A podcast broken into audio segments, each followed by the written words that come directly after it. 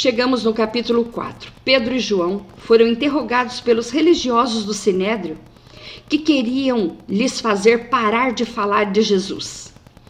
Pedro é judeu de Betsaida, na Galileia. Seu nome de nascimento é Simão, filho de Jonas.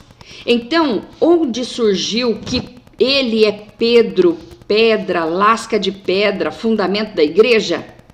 Sendo que Pedro nunca foi líder, ele era pescador. Surgiu da má interpretação e da má tradução. O povo judeu sempre gostou de usar codinomes, apelidos. Assim, Simão e Yeshua o chamou de Kefas, que foi traduzido por Cefas e depois traduzido do latim para o português ficou Petrus e depois tornou-se pedra. Mas agora vamos aos fatos. Kefas é cabeça dura, é uma pessoa que demora a entender, e nós chamaríamos cabeçudo.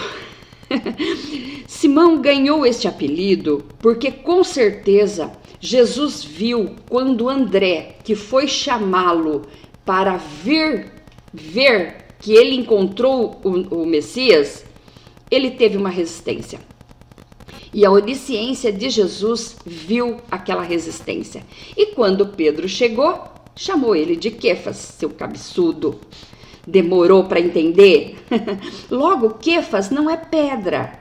Kefas é cabeça dura, cabeçudo, que demora a entender. Pedra no hebraico é Even. E agora Pedro e João estão sendo julgados porque curaram um coxo.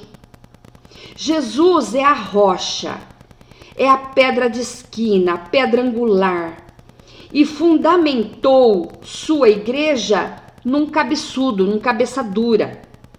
Por quê? Porque Jesus, ele tem poder, ele capacita quem ele quiser para fazer a obra que ele quer que faça. Então, Jesus não depende de nós para fazer a igreja. Depende nada.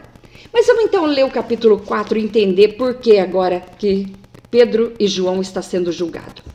E estando eles falando ao povo, sobrevieram os sacerdotes e o capitão do templo e os saduceus, doendo-se inveja, muito de ensinassem, porque eles ensinavam o povo, anunciassem a Jesus a ressurreição dos mortos. E lançaram mão deles e encerraram na prisão até o dia seguinte, pois já era tarde. Muitos, porém, dos que ouviram a palavra creram e chegou ao número de desses homens de quase cinco mil. Olha que a igreja encorpava, crescia. E aconteceu no dia seguinte, reuniram-se em Jerusalém os seus principais, os, ancia, os anciões e escribas, e Anás, sumo sacerdote, Caifás e João e Alexandre, e todos quanto haviam da linhagem do sacerdote. E pondo-se no meio, perguntaram: Com que poder ou em nome de quem fizestes isto? Olha só, uma coisa tão maravilhosa, né? Mas a inveja, a religiosidade não deixavam eles enxergarem a grandiosidade do fato que era aquele coxo ter sido curado. Então Pedro, cheio do Espírito Santo, lhes disse: Principais po do povo e vós, anciãos de Israel, visto que hoje somos interrogados acerca do benefício feito a um homem enfermo e de modo como foi curado, seja conhecido a vós todos e todo o povo de Israel, que em nome de Jesus Cristo Nazareno, aquele a quem vós crucificastes e a quem Deus ressuscitou dos mortos, em nome desse é que está são diante de vós. Ele é a pedra que foi rejeitada por vós, edificadores, a qual foi posta por cabeça de, e pedra de esquina.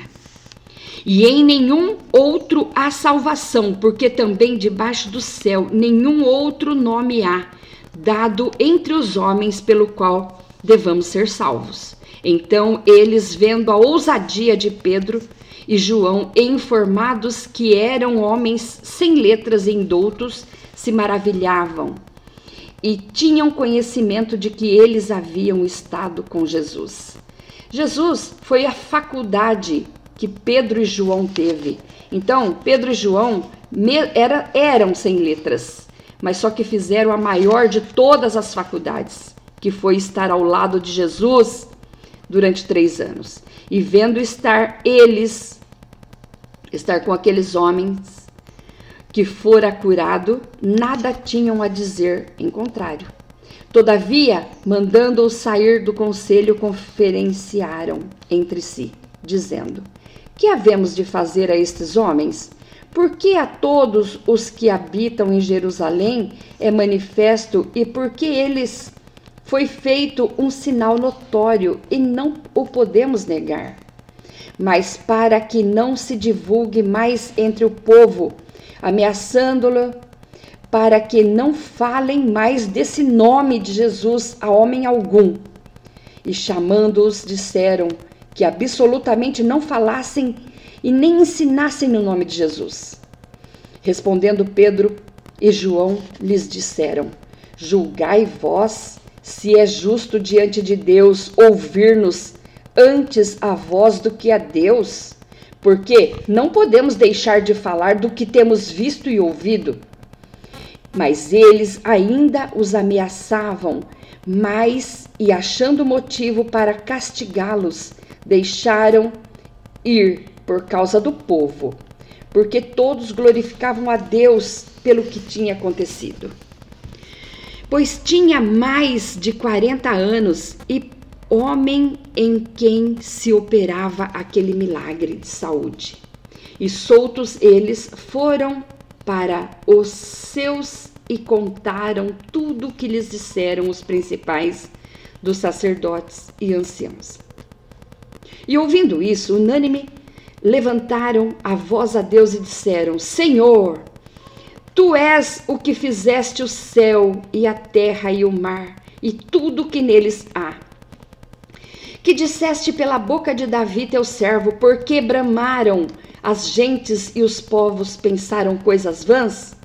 Levantaram-se os reis da terra, os príncipes se ajuntaram a uma, a uma contra o Senhor e contra o seu ungido. Porque verdadeiramente contra o teu santo filho Jesus, que tu ungiste, se ajuntaram não só Herodes, mas Pôncio Pilatos, com os gentios e os povos de Israel e se ajuntam até os dias de hoje. Muitos se ajuntam contra esse povo, povo judeu, para fazerem tudo o que tua mão e o teu conselho tinha anteriormente determinado que se havia de fazer. Agora, pois, ó Senhor, olha para as suas ameaças e concede aos teus servos que falem com toda ousadia a tua palavra enquanto entendes, estendes a mão para curar e para que se façam sinais e prodígios, pelo nome de teu santo filho Jesus.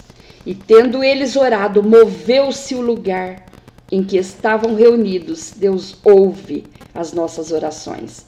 E todos foram cheios do Espírito Santo e anunciaram com mais ousadia ainda a palavra de Deus.